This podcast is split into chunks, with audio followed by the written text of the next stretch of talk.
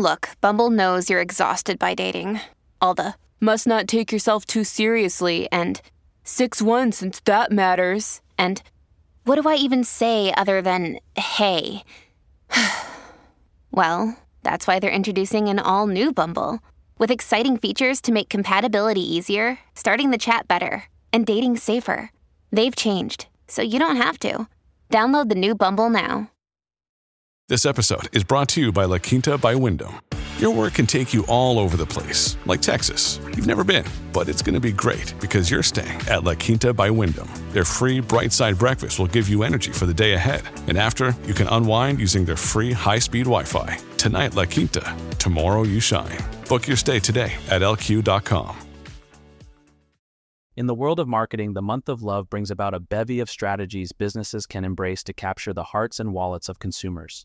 Similar to an admirer pulling out all the stops on Valentine's Day, companies must employ effective tactics to successfully attract and retain customers.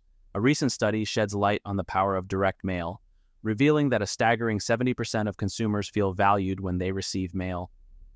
Despite living in a digital age, the personal touch of snail mail still holds significant sway, boasting an impressive 95% engagement rate and offering brands more time to leave a lasting impression. This preference for tangible communication makes direct mail an excellent tool for marketers looking to make clients feel special and stand out in a crowded marketplace. The secret to launching a seamless direct mail campaign lies in automation. Companies can effortlessly schedule postcards or letters in response to specific customer actions, such as abandoning a shopping cart, and then monitor as leads roll in.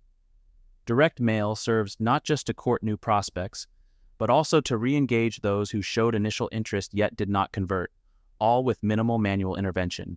Discounts and freebies are also key players in the game of attraction, with 64% of affluent consumers admitting that such offers accelerate their purchasing decisions. It's imperative for businesses to consistently highlight their offers, not just in mail pieces, but across websites, email marketing, and digital ads. Pop up forms, coaxing signups with the promise of a coupon or free item effectively gather valuable customer data. The art of persuasion can then extend to converting prospects into buyers through various touchpoints along their journey. Taking this approach a step further, abandoned shopping cart offers can provide a substantial return on investment by nudging interested customers over the finish line to complete their purchase.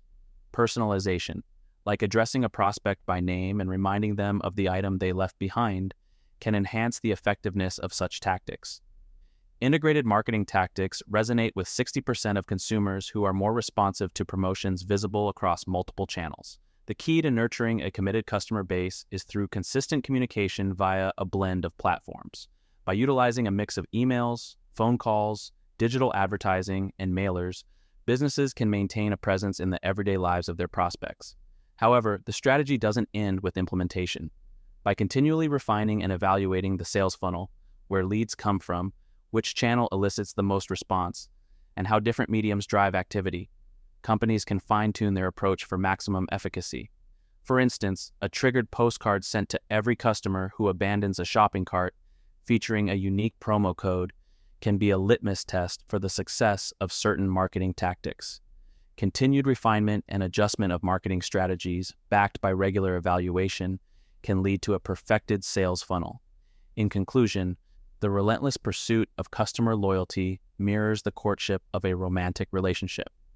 By continually treating customers with the utmost care from the first point of contact to ongoing transactions, companies can cultivate enduring relationships. Romance may fade, but in the realm of marketing, the allure of a well executed campaign can be everlasting.